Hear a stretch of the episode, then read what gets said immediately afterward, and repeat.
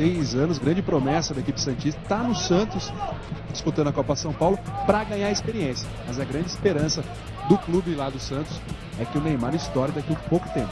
Neymar está pronto para entrar, Alexandre? Ó, Jota, ele está pronto sim. O Thiago Luiz, que marcou esse gol agora, assume a artilharia do Santos na Copa São Paulo. No ano passado, na Copinha, ele fez dois. Agora ele fez o terceiro. O Neymar vai entrar com a camisa 21, vai jogar na frente, vai sair o Paulo Henrique, número 10, e o Thiago Luiz vai dar uma recuadinha para jogar no meio. E aí, pronto para entrar o garoto Neymar. Ele é de fevereiro de 1992, nasceu em Mogi das Cruzes, aqui na, na Grande São Paulo. É, ou seja, não tem nem 16 anos, né, já tem 15 anos. Eu sou capaz de arriscar que ele é o jogador mais jovem da Copa São Paulo. 1,66m aí o garoto Neymar. Neymar da Silva Santos Júnior. Esse foi um trecho da transmissão do Sport TV na goleada por 5 a 1 que o time do Santos aplicou sobre o Barra do Garças do Mato Grosso no dia 10 de janeiro de 2008 pela Copa São Paulo de Futebol Júnior. O repórter da transmissão, Alexandre Oliveira, entrevistou o Neymar após o fim da partida ao lado aqui do Neymar, que pela primeira vez pôde jogar com televisão para a torcida do Santos conhecê-lo. Como é que foi essa experiência, já que você está vindo para jogar a Copa São Paulo, para realmente ganhar a experiência para você? Como é que foi? Pô, como que é o primeiro jogo, né? Tem sempre aquele friozinho na barriga, né? Mas depois que dá o primeiro tapa na bola, ele vai passando. Graças a Deus, o meu time fez uma partida excelente. É isso aí, vamos trabalhar para ser campeão. Falando em tapa, você deu um tapa pro Thiago marcar um gol, já valeu. Pô, valeu mesmo. Está começando mais um episódio do Basecast, o seu podcast sobre categorias de base. Nos acompanhe nas redes sociais, no Twitter, arroba BasecastOficial e no Instagram, arroba BasecastOficial. Este programa é produzido e apresentado por estudantes de jornalismo da Escola de Comunicação, Artes e Design da PUC-RS este conteúdo está sendo produzido na cadeira de Projeto Experimental em Áudio, disciplina conduzida pelos professores Cris Vasconcelos, Luiz Antônio Araújo e Tércio Sacol.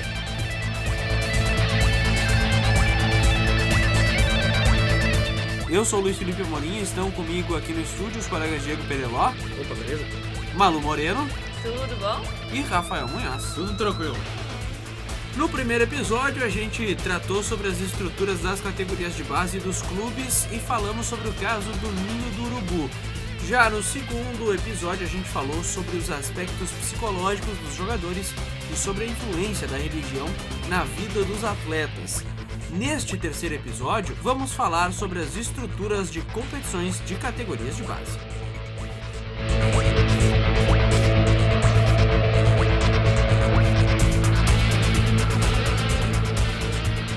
Coordenador do Departamento de Competições de Base da Federação Gaúcha de Futebol, Clóvis Martins, fala sobre o seu cargo e o que envolve a organização das competições.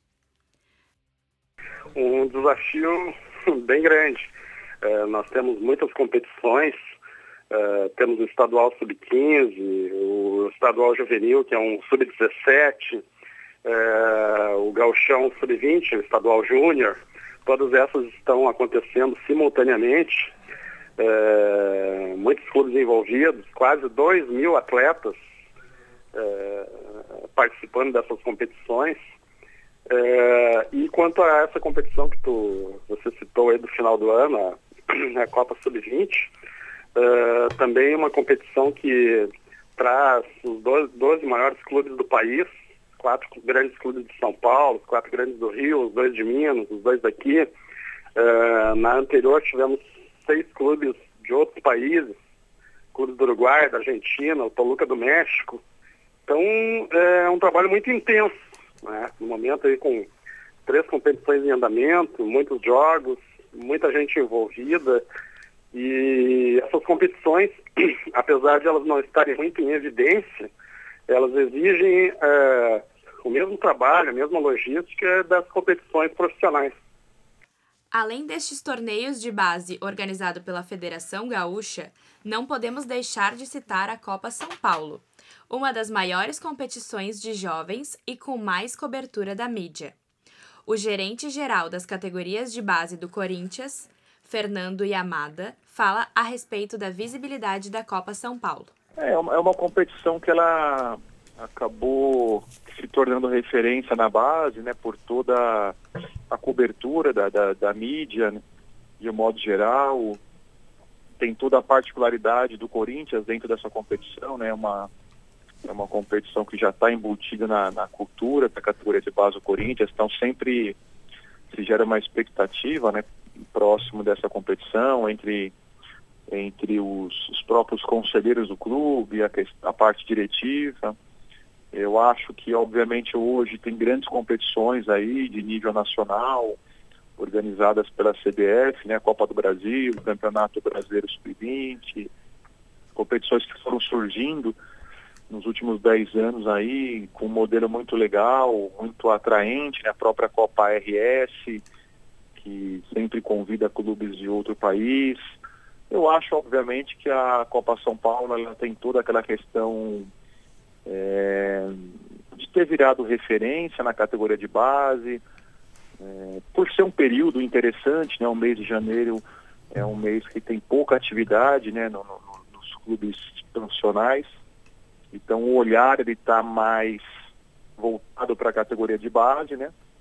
E a Federação Paulista foi muito feliz quando, quando criou essa competição e obviamente com o passar do tempo foi foi alimentando ela de, de outros atrativos, né? No que se refere à organização dessas competições, Clóvis reitera que tudo é muito bem pensado, desde a escolha das sedes, que conseguem receber cobertura da imprensa, até mesmo a questão dos regulamentos e da divisão dos grupos. É, bom, quanto à escolha das sedes, é, como são jogos que são transmitidos para todo o país pela Sport TV, tem que ser, a sede tem que ter a estrutura é, que, que, proporcione uma boa cobertura é, para essa transmissão, não é? é? além de ter boas condições de estrutura para as equipes que nos visitam. Então, no, no ano passado, usamos a, o estádio Complexo da PUC, que tem um gramado muito bom, tem boas condições para público, de vestiários, para receber os, esses clubes que, que vêm de outros lugares, né?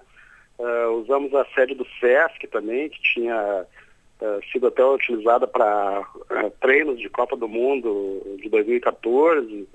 Seria usada, acabou não acontecendo, mas teve visita aí, inclusive o pessoal da FIFA e, vistoriando, né? Uma sede que tem condições excelentes. Flores da Cunha também, uma cidade da Serra, uma cidade turística, uma cidade agradável. Os clubes que, que, que participaram lá não conheciam o local, depois uh, elogiaram a federação por ter colocado jogos lá, porque o local era muito aprazível para eles, né? Uh, talvez na próxima edição se use Bento Gonçalves também como uma das sedes. Certamente essa localização também vai ser bastante atraente para os clubes que vierem. E quanto à divisão dos grupos ali, a escolha dos clubes, é, é, essa competição já é tradicional, já tem 14, 15 anos. Sempre vem os principais clubes do país e nas três últimas vieram alguns clubes do exterior. E não só de regulamento e organização que vive estes torneios.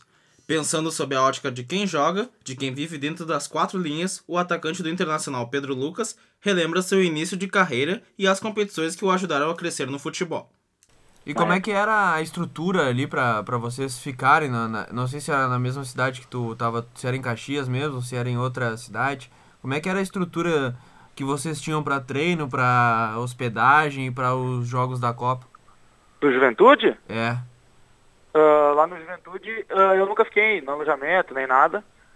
Uh, e eu, eu ia treinar toda sexta-feira e tal, mas a estrutura do Juventude era boa. A Juventude na época estava na Série A. E era bem bacana, era boa a estrutura deles de treino e tudo. E, na, e nas, durante as competições, dessa competição aí, tu ficou em Ah, algum... essa aí foi em Saudades, em Santa Catarina. Já fui com o Inter já, em janeiro de 2008. E era uma estrutura que a gente ficava numa escola. Era, era boa, era boa, era uma creche, se eu não me engano. A estrutura é boa, tinha comida lá, tinha um grupo de, de mulheres, se eu não me engano, que faziam a comida pra gente. E tinha um campo só, apenas para jo os jogos mas a estrutura era boa, a cidade também gostava bastante da Copa, ajudava bastante, ia nos jogos, apoiava. Ah, o campo era bom de treinamento, as estruturas eram boas.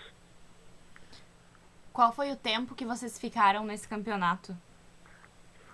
O tempo, acredito que uns 10 dias. Uns 10 dias. Até a final foram, foram uns 10 dias. E quando começou outras competições, qual foi a, depois dessa competição em Saudades, qual foi a, a outra que tu participou, Pedro? Torneio, bah, não me lembro, mas uh, a gente jogou o Campeonato Gaúcho também, né? Que a gente viajava bastante pro interior para jogar. Mas aí é um não tem muito. um pouco mais longo. Sim, é um campeonato mais longo, né? Mas Sim. não tem muito aquela coisa de ficar treinando em outros locais, de tempo de não, permanência, não. né? Um campeonato que eu fui também com Juventude, depois eu fui com o Inter um pouco mais tarde, era a Copa Canoas. Que daí nós, nós ficávamos alojados, com Juventude nós ficávamos alojados, com o Inter não, nós ia só para os jogos. A Sim. gente ficava alojado também numa escola. Eu me lembro que, ah, principalmente no começo, sub-10, sub-11, a gente ficava bastante em escolas, creches, ginásios, que eram improvisados para os times, né? Mas sempre foi, comida sempre foi boa, a estrutura era boa, era todo mundo junto, muitas vezes um quarto só, uns biliches montados, mas era boa a estrutura. E Pedro, me diz uma coisa, quando começou a, a crescer, né? Quando começou a, a crescer mais na base do Inter, chegando ali no sub-17, e aí tu ingressou no sub-20. A tua primeira Copa São Paulo, como é que foi Uhum. ti? Como é que foi a questão de estrutura? Que sede tu ficou? Como é que era a questão de lá em São Paulo? A primeira Copa São Paulo foi, foi muito bacana, porque foi, foi é, é, é que é uma mudança, né? Está acostumado com torneios mais, mais de categoria de base, vamos dizer assim, a Copa São Paulo é um salto já, é um semiprofissional. Então é uma estrutura totalmente diferente, é um campeonato já bem mais forte, bem mais competitivo. E é, foi uma estrutura boa, a gente ficou primeiro no interior, a gente ficou em São José dos Campos, que era já top, assim, eu me lembro que a gente foi pro para um hotel lá que era muito bom, a estrutura de campo era top, assim, muito bom, muito bom campo, logística também, questões de ônibus para ir, o avião que a gente foi viajar, era bem bacana. Depois disso a gente foi para São Paulo, capital mesmo, e a gente ficou num hotel assim muito bom, que é um dos melhores que eu fiquei até hoje em São Paulo. Então eu me lembro que nessa primeira Copa São Paulo a estrutura foi muito boa. Já na segunda não foi tanto. Na segunda a gente pegou uma sede um pouco mais longe, que não estava muito preparada, era a primeira vez que eles sediavam, e foi, foi um pouco mais complicado. Uhum. E psicologicamente, tu se sentia preparado para participar dessa Copa quando foi a primeira vez? Sim, sentia preparado. A gente faz um trabalho ali na base ah, muito bacana, né? Com, tanto com as assistentes sociais, ali com a Tiane, com a Bernadette, agora com a Alessandra que está no profissional, quanto com a psicóloga que é a Evânia. A gente faz um trabalho muito bacana ali, eles preparam, a gente já sempre visando, óbvio, preparam para as competições, mas também visando o profissional. Toda a carga emocional que tem, a pressão, ah, essa transformação de jogo, né, da base profissional. Que uma Copa São Paulo já presencia isso muito, que tu pega ah, jogos que tem 30, 40 mil pessoas assistindo. Tanto que na primeira Copa São Paulo, nós e Corinthians, na Arena Barueri, deu 35 mil pessoas. Então já era, é, é uma, era uma experiência nova, bem diferente, que a gente, óbvio, leva um baque no começo, porque não está acostumado, mas, mas a gente está preparado sim. Ah, além dessa questão de público, como foi pra ti lidar com uma competição de maior televisionamento, que é o caso da Copa São Paulo, em comparação com as de outras categorias de base? Foi um pouco, foi um pouco estranho no começo, porque era entrevista para TV, para rádio o tempo todo, nossos treinos eram filmados, mas logo depois a gente foi acostumando. Tinha, na primeira vez que eu fui era 97, 98, então o pessoal 9 97 já tinha ido, era a segunda vez, já estavam mais acostumados, preparados para a competição, mas nós fomos nos adaptando no meio da competição, fomos entendendo a grandeza da competição, a importância dela, a visibilidade que ela tinha, e, e fomos compreendendo ah, essa parte toda e nos acostumando com a competição. É, Pedro, eu gostaria de saber de ti o que que tu, com esse, com esse teu currículo aí na, na- nas categorias de base, quais, ah, e, e jogando, né, essas competições todas aí que tu, que tu, que tu contou para nós, é, quais são as dificuldades, as principais dificuldades na tanto na organização de eventos, é, quanto de torneios, quanto na própria preparação dos atletas de base que tu percebes, assim, é, mais, mais latente, mais, mais gritante, assim, nessa, nesse meio? Eu acho que na- nas competições, assim, a maior dificuldade talvez seja a logística das competições. O volante Jorge Luiz, revelado pelo Aimoré de São Leopoldo, que hoje está no Ceará, também participou de competições de base, incluindo a Copa São Paulo.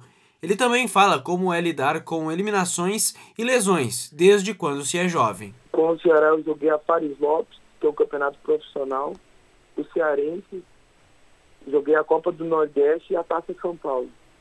Uhum. E, e, em questões de estruturas dessas copas, como é que foi, assim, vocês, uh, em questões de deslocamento, uh, onde vocês ficam, como que funciona, como é que é? Normalmente a gente sempre sai, dependendo do lugar, se for muito longe, sai entre um a dois dias antes. Se for muito longe, vai de avião mesmo. E se for, dependendo do local, a gente às vezes vai de ônibus e vai até no dia. Se não for muito longe, a gente vai no dia mesmo para jogar. Mas quando a questão de ser muito longe, a gente vai de avião. E a estrutura é muito boa, a competição bastante, com bastante visibilidade é muito boa para nós. A Copa São Paulo é muito interessante também entendeu? É uma grande oportunidade para o jogador em Taça São Paulo. Uma grande alegria foi que eu fui muito bem na Taça São Paulo, me apresentei com, com o elenco profissional e fui colocado para jogo no profissional.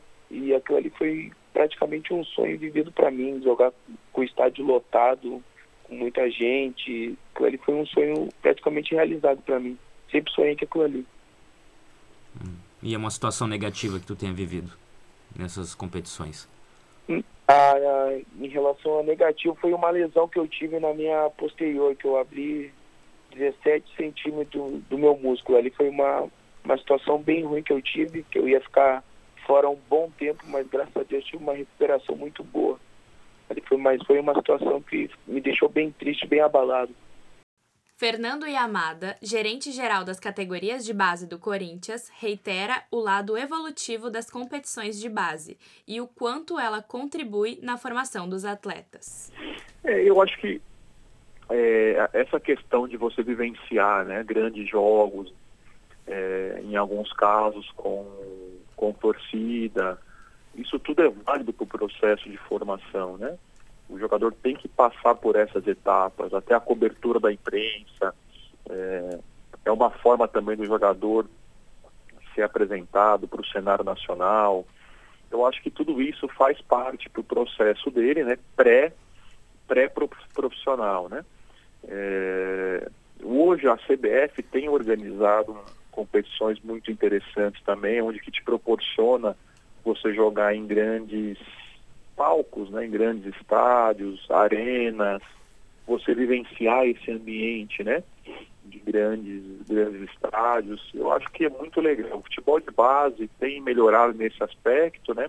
Eu vejo muito esforço também das pessoas em outros clubes em, em, em querer investir cada vez mais na base.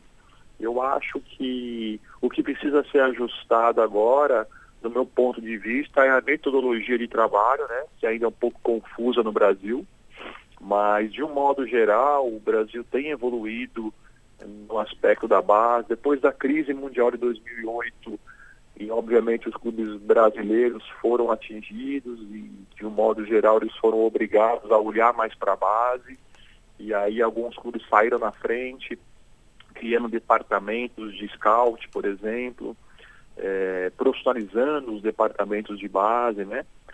Coisas, coisa que na, antes de 2008 não existia, era muito amador, né? O futebol brasileiro. O futebol brasileiro depois de 2008, 2009, ele vive um novo momento. Você vê ótimos profissionais nas bases, nos grandes clubes, ótimos gestores. Você vê gestões muito profissionais dentro do departamento de base então eu acho que nesse aspecto aí o Brasil tem evoluído. Além desse elogio ao caráter desenvolvimentista dos torneios de base, Yamada fala o que precisa ser melhorado nelas. É, na verdade a grande mudança foi interna, né? No, no, nos clubes. É, hoje você vê uma preocupação muito maior, um investimento muito maior, né? Em infraestrutura, em recursos humanos, né? Então, por exemplo, o Corinthians hoje tem quatro campos é, de um nível muito bom, né? Do mesmo nível do profissional. Então a qualidade de trabalho melhora muito, né? É, a questão de recursos humanos, você tem hoje, vou dar o meu exemplo, né? O Corinthians hoje tem mais de 100 pessoas é, envolvidas na categoria de base. Então você tem comissões técnicas muito mais é, qualificadas e ao mesmo tempo uma, um número maior de pessoas né, no staff dando suporte para, obviamente, trabalhar em prol do garoto, do jogador, né? Então, eu acho que de um modo geral mudou muito essa questão de investimento, de infraestrutura, de, de, de profissionais mais preparados, né? De investir também em, em qualificação de profissionais. É, e, olhando para fora, né, a questão externa, obviamente hoje é a cobertura da base, né? Então, existem muito mais a mídia social, né? Ela tem acompanhado muito mais a base, então tem a questão dos blogs, dos sites. É, então, na minha época era só a Copa São Paulo, né? As pessoas só iriam conhecer os jogadores de base na competição que era a Copa São Paulo. Hoje é diferente, né? Hoje você tem outras competições que, que são cobertas também pela, pela, pela mídia, né? Então o jogador tem jogadores de 15 anos, 16 anos que já são conhecidos nível nacional. Isso tem um lado bom e tem um lado ruim também, né? Onde o jogador acaba que tem uma exposição muito grande, às vezes atrapalha um pouquinho o processo de formação dele, gerando muita confusão, né? Na cabeça do garoto e também da sua família. Dentro dessa questão das melhorias, um dos cuidados que a Federação Gaúcha toma, segundo o coordenador do Departamento de Competições da Base da Federação, Clóvis Martins, é com as inscrições irregulares de jogadores, tão comuns em competições dessa categoria. Como que é o cuidado da federação com relação a tipo inscrições de inscrições irregulares de jogadores, principalmente tipo relacionado à idade, por exemplo? É, a federação tem um, um, departamento de registro de atletas que todos os atletas é, inscritos pelos clubes, nós recebemos toda a documentação dos atletas, atestado médico e o departamento de registro ele analisa caso a caso para evitar que, que aconteça alguma situação irregular. Porque são muitos atletas, né? São 25 por, por, por equipe que, que pode ser inscrito, né? Exatamente, mas antes da competição, todos os clubes enviam a documentação desses atletas e nós temos um setor na federação que trata exclusivamente, exclusivamente desse assunto. E já teve algum e, caso, Clóvis? Na, Copa, na nossa Copa eh, RS, dessa do final do ano, não, não, não lembro de ter acontecido. Estou acompanho as, as últimas quatro edições. Entrei na Federação Gaúcha em 2015. É, foi nesse sentido foi tudo tranquilo. Em competições regionais já aconteceu. Aí é enviada a situação, é, é, é narrada para o Tribunal de Justiça Desportiva, TJD, que também nas competições amadoras ele também regula essa situação, né? Uhum. E aí tem as punições cabíveis. Mesmo se tratando de países e culturas diferentes, é possível comparar ao menos um pouco as estruturas de competições em países diferentes.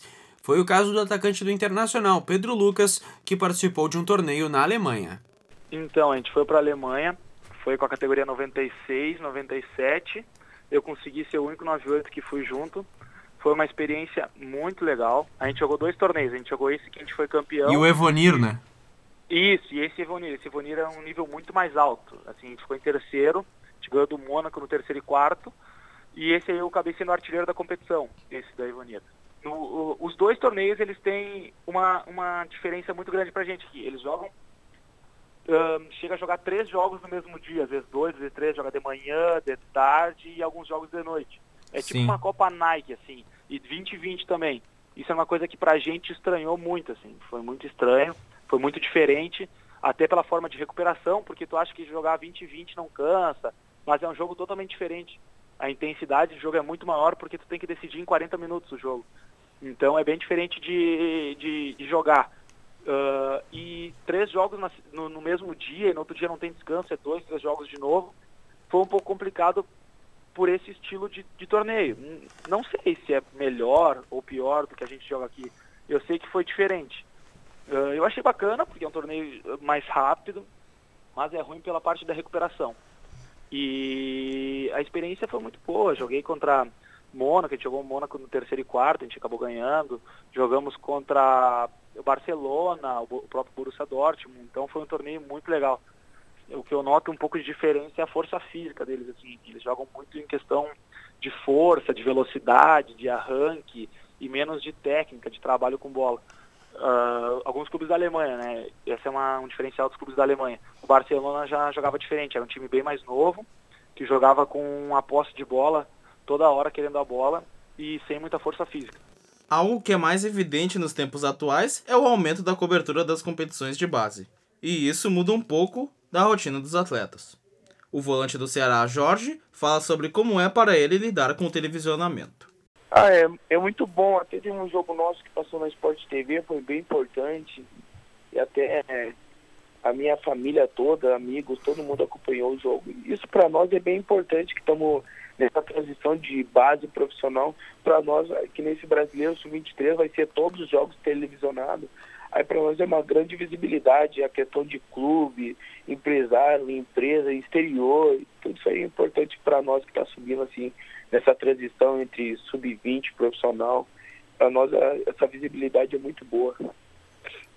E o quanto essa visibilidade, tu tendo essa visibilidade no Campeonato Brasileiro de Aspirantes, quanto tu acha que o teu desempenho pode ajudar? Não sei se já tem alguma perspectiva disso, se o Ceará já, já manifestou interesse de permanecer contigo aí, como é que tá essa situação?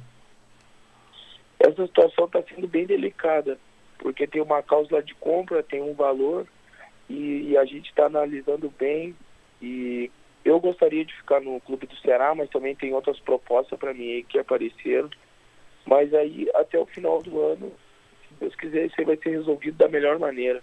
Tanto que fique bom para o clube do Ceará, quanto que fique bom para mim também. E, e numa volta ao, ao, Como é que tu encararia psicologicamente uma volta ao, ao Aimoré? Sinceramente, no momento não, não sei não sei responder essa pergunta. Não sei como é que eu iria reagir, mas ia tentar reagir da melhor forma. Trabalhar de novo firme e forte para conquistar algo melhor. Mas ó, o Aimoré está bem, fez um gauchão bom, o ano que vem está no gauchão na Série A de novo. Também gauchão é, uma, é um campeonato com bastante visibilidade, tem Inter, tem Grêmio, Juventude, grandes clubes aí no, no futebol brasileiro. Eu encararia da melhor forma. E, fosse possível, eu conseguir algo melhor lá na frente. Outra oportunidade dos jovens jogadores mostrarem seu talento é com o Brasileirão Sub-23. Fernando Yamada avalia que ainda é preciso uma atenção maior a essa competição. Olha, eu acho que ainda no, o Brasil não está muito preparado para isso, né? Na Europa já é um sucesso. No Brasil ainda existe um pouco de dificuldade dos clubes entenderem a importância do Sub-23. É uma linha muito tênua então você precisa construir muito bem isso, senão você erra o foco, né? Você perde o foco principal da 23. Então eu entendo que necessita, em primeiro lugar, de uma competição mais, é, mais vistosa, né? uma, uma competição mais honesta. Então o Sub-23, por exemplo, ele só funciona no segundo semestre. É, é necessário uma competição melhor, né? de um nível melhor. E os clubes também precisam criar isso de uma forma melhor. Né? De um modo geral, poucos clubes hoje no Brasil conseguiram construir essa categoria com excelência, com objetivos muito bem definidos. Né? O Atlético Paranaense é um case de sucesso, por exemplo. Mas, de um modo geral, o Internacional também, eu acho que tem muito essa questão do 23, né? foi um dos pioneiros. É, o Grêmio também ele, ele tem tentado né, olhar muito para esse viés do 23, até na captação, ele é um dos poucos clubes que olha mais para esse jogador aí, né, que sofreu na transição para o sub-20, e o Grêmio olha muito para essas oportunidades de mercado. Mas de um modo geral, tirando esses clubes, assim, o Brasil ainda não não se preparou, né? Não tem uma visão muito clara, muito bem definida da, da funcionalidade do Sub-23. É importante ressaltar que a quantidade de competições acaba também por diferenciar, inclusive a própria estrutura dos clubes. Clóvis Martins comenta a atuação da Federação Gaúcha no auxílio às categorias de base dos clubes do interior. Nas nossas competições eh, de base, a federação é a única, acho que é uma das únicas federações do Brasil que não cobra nenhuma taxa dos clubes. Nas, nas federações eh, são cobradas taxas de transferência, taxa de inscrição, e a nossa federação não cobra taxa nenhuma. É, também é, é, tem a, a, fornecimento de bolas as competições, que uma, uma bola tem oficial custa em torno de 200, 300 reais. O clube recebe algumas bolas para competição, isenção de taxas. Então, dentro do possível, a gente consegue ajudar os clubes. Claro que para isso precisa também é, correr atrás de patrocínios, né? E hoje em dia, nossa questão financeira aí, esses patrocínios acabam ficando também bem difíceis. Mas dentro do possível, se ajuda bastante, sim. Yamada compara estruturalmente a Copa São Paulo com a Copa RS, avaliando-as positivamente. É, a, Copa RS, nós tivemos uma boa experiência, né? Nos últimos dois anos aí, é uma competição de um nível muito bom, né? Porque você só tem grandes camisas, né? Disputando a competição. É, tal, talvez o período, né, que é um período que é um período um pouco difícil. Você vê, por exemplo, esse ano o Campeonato Brasileiro ele vem com um formato diferente, né, o Campeonato Brasileiro do Sub-20. Ele ele vai ser mais extenso, né, e, e acaba que que compromete um pouquinho. Mas o modelo da RS, de modo geral, é muito interessante, a organização é muito boa, né? Existe uma, uma preocupação com a, com a qualidade da competição, isso é nítido, né?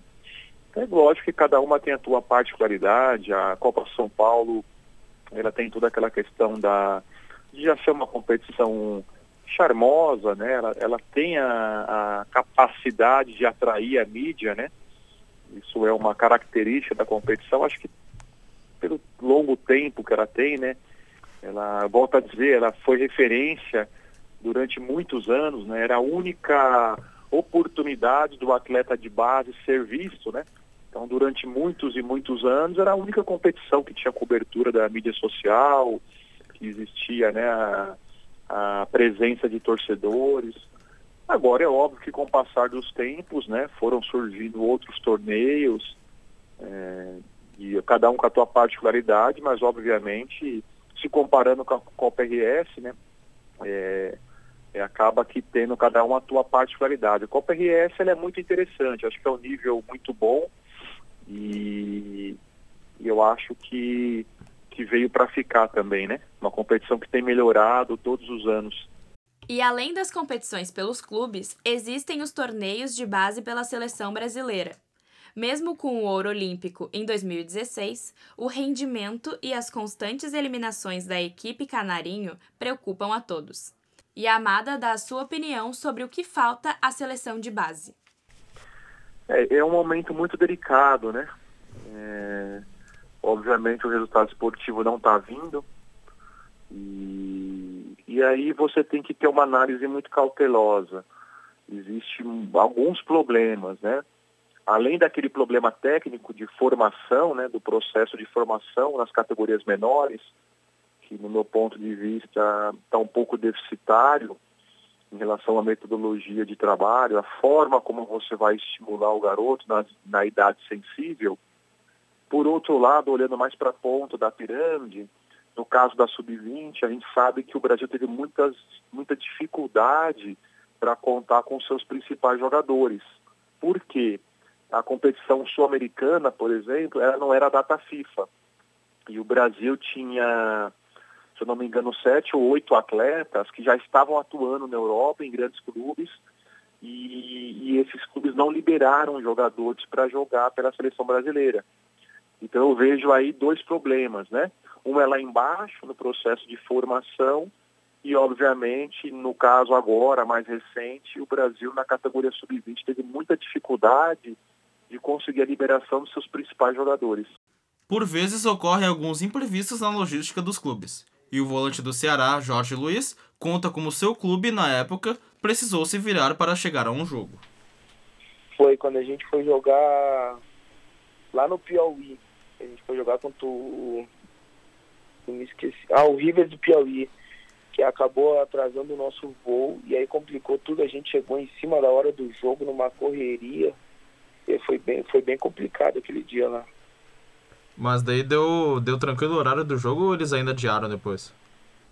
O horário ficou o mesmo. A gente chegou, acho que duas horas antes do jogo só. E a gente chegou cansado, em cima da hora do jogo. Já tivemos que praticamente para aquecimento, assim, a gente chegou na cidade. Aí tinha mais um tanto para ir de ônibus, mas algum acho que era 40 minutos até o estádio. E a gente chegou em cima da hora, já tivemos que ir para aquecimento, não se alimentamos direito, aí foi bem complicado.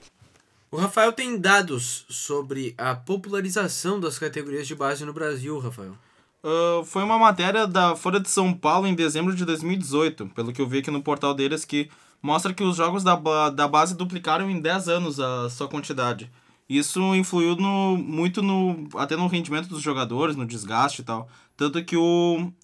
Eu vou até olhar, vou abrir aspas para a fala aqui que tem na, na matéria. Foi do diretor de competições da, da Confederação Brasileira de Futebol, a CBF, o Manuel Flores, que ele falou assim: são seis competições de base. Em 2012 nós tivemos 57 jogos pela Copa do Brasil. No ano passado, que o caso era 2017, né?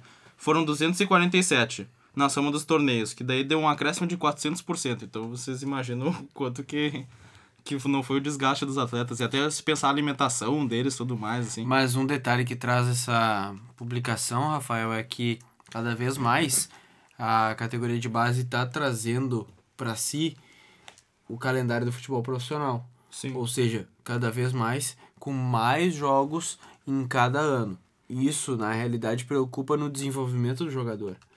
Porque tu não tem tempo para aperfeiçoar alguma limitação que o jogador tenha. É muito jogo em cima do outro. Mas, aí vão falar, questionar. Ah, tem clubes que tem bases com muitos jogadores, tem dois, três times. E existe isso mesmo. Mas, não é a maioria. É uma minoria. Por exemplo, tu pega a Copa São Paulo, que é uma competição muito democrática. Vem mais de 100 clubes disputar essa competição todo mês de janeiro. E tem clube que vem lá de cima. E gasta uma do, grana para chegar. Lá do Nordeste, do Norte. Gasta uma grana para chegar em São Paulo, na sua sede. E detalhe, vem com um número de jogadores contado. Então, o custo de se manter a base não reflete o investimento da CBF porque a CBF tem investido em competições novas, mas não auxilia os clubes na sua manutenção de categoria de base. Talvez isso auxilie a explicar um pouco do rendimento das seleções brasileiras de base. Uh, e também essa questão da Copa São Paulo é bem interessante porque imagina só os gastos, os gastos dos clubes é, com transporte, com, com hotelaria e com alimentação. Então imagina esses clubes quase que dão a vida do, botam, podem botar o ano todo fora para tentar ir bem numa competição e conseguir uma venda, por exemplo, de algum jogador. Sim, a gente... e, também mais do que isso, o, o, que, o que se investe por jogador, porque daí com, com, com maior demanda, eles demandam mais psicólogos, ou pelo menos assim, os, clubes que estão assim fazendo a coisa da maneira certa deveriam pelo menos ter mais psicólogos, e é o caso aí de clubes como o Internacional, uh, que Grêmio. tem Grêmio, que tem assim, três, São quatro... Paulo são Paulo. Não, o Grêmio e Inter tem um cada um. O São Paulo tem São dois. São Paulo tem dois, isso, isso. São Paulo tem dois. E aí também tem, assim, é, maior demanda é maior desgaste físico e maior desgaste é, é, com, com relação aí a tudo que está muito mais caro, por exemplo, gasolina e, e, e estadia para essas pessoas. Então, tu vê, assim, o que que, uh, o que, que movimenta toda essa, essa, essa, essa coisa da, da popularização do esporte, né? É, é, é muito bom mas também tem que se cuidar para não ficar muito comercial Sim. o negócio, né? Mas tem uma diferença bem grande do que tu falou, Diego, no que a gente traz pro nosso nicho do Rio Grande do Sul, analisando a Copa RS, pelo fato de que o próprio diretor de competições de base, Clóvis Martins, conversou com a gente aqui, a gente ouviu ele falando sobre isso, na questão da organização. Porque os clubes arcam apenas com as passagens de vinda e volta o sim, resto sim. é tudo bancado pela federação.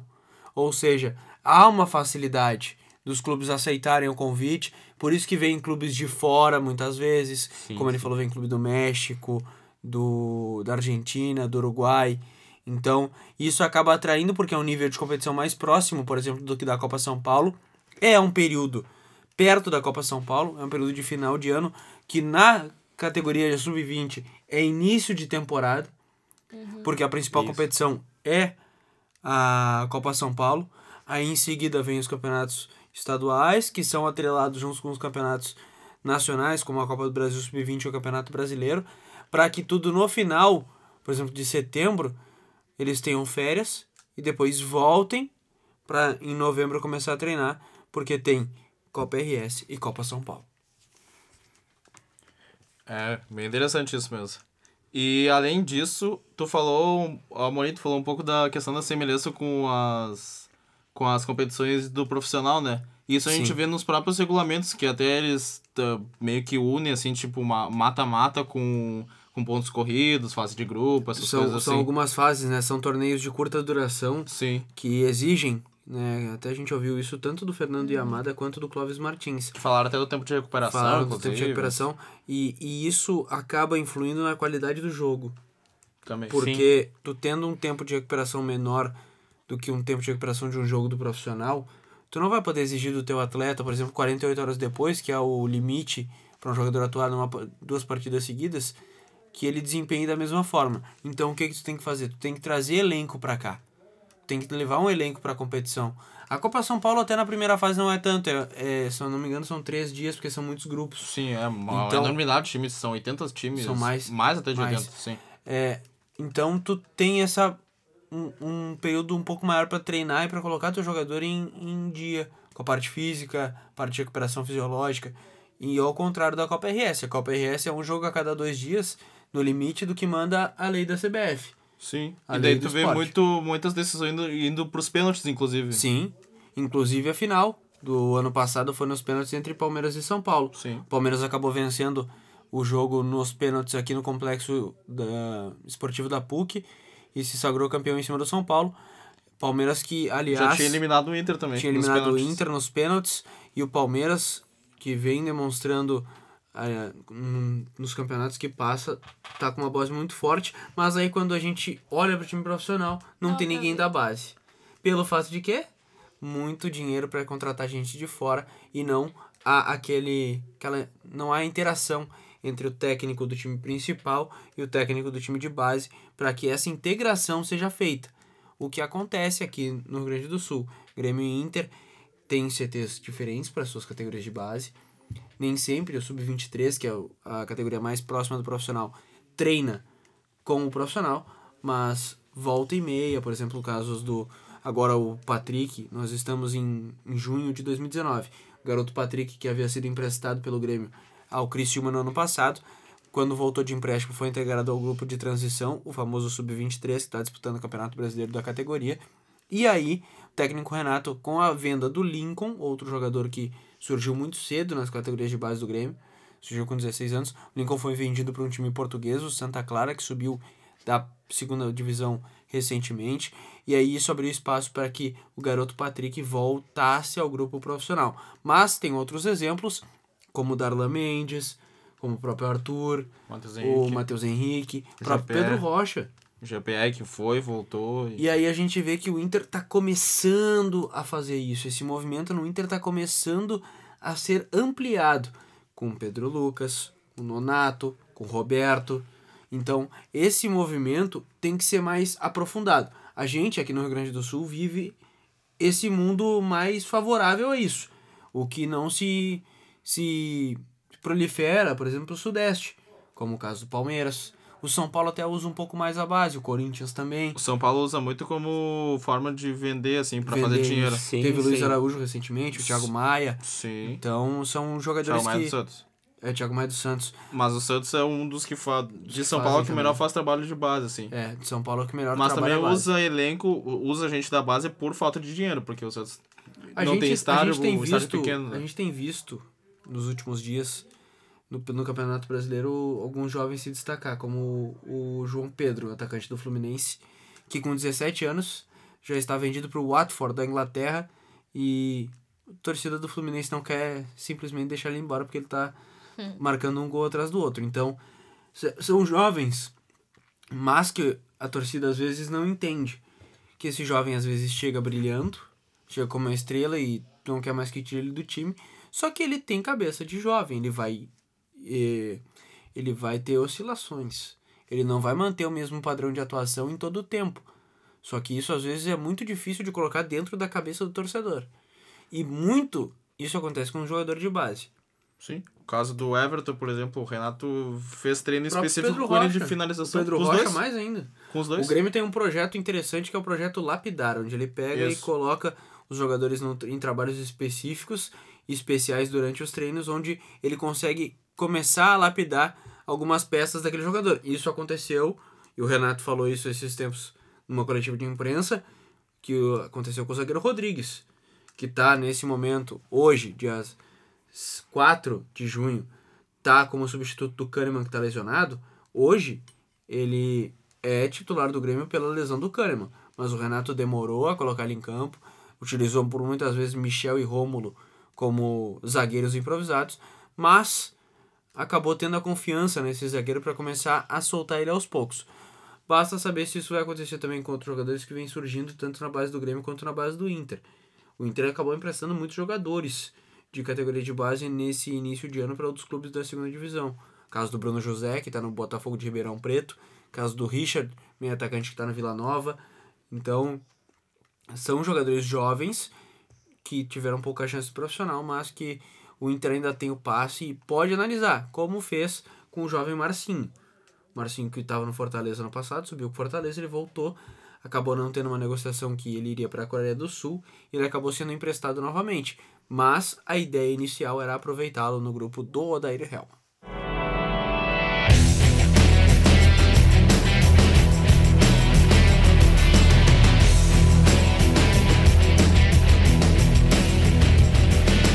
Este foi o Basecast, o seu podcast sobre categorias de base. Nos acompanhe nas redes sociais, no Twitter arroba Basecast Oficial e no Instagram arroba Basecast Oficial. Nos trabalhos técnicos, Fabrício de Carvalho e Anderson Almeida.